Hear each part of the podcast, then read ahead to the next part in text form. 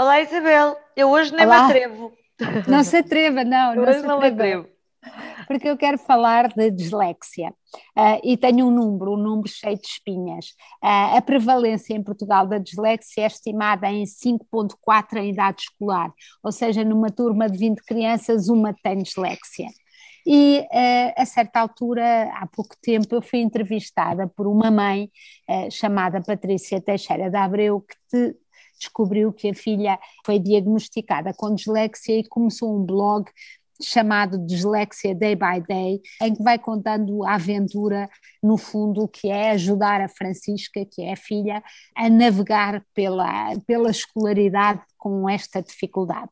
E, e, agora publicou um livro, um livro que se chama Dislexia Dia a Dia e que tem, eh, é um livro muito interessante porque não é só a experiência dela, mas pediu opiniões a especialistas, a terapeutas da fala, a neurologistas, neuropediatras como Nuno Lobo Antunes, a investigadores nesta área. E portanto eu acho que é um manual para pais que tem a parte emotiva, mas também tem a parte técnica, inclusivamente a parte legal. E ela pediu-me para eu escrever um prefácio, porque sabia que eu tinha dislexia.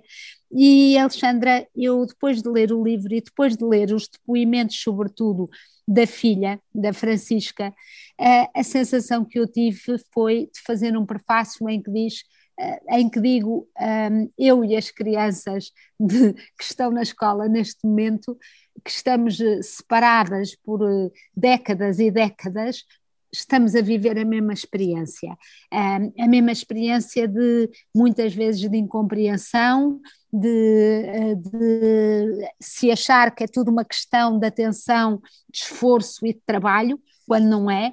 É o mesmo que estar a dizer a alguém quase que como se as pessoas uma perna. não é? Exatamente, sempre, sempre o rótulo do, da preguiça e, portanto, o meu prefácio é um apelo a que, por amor de Deus, mudem as receitas, mudem o entendimento, uh, porque já está na hora de, destas crianças, de facto, e destes pais terem mais apoio.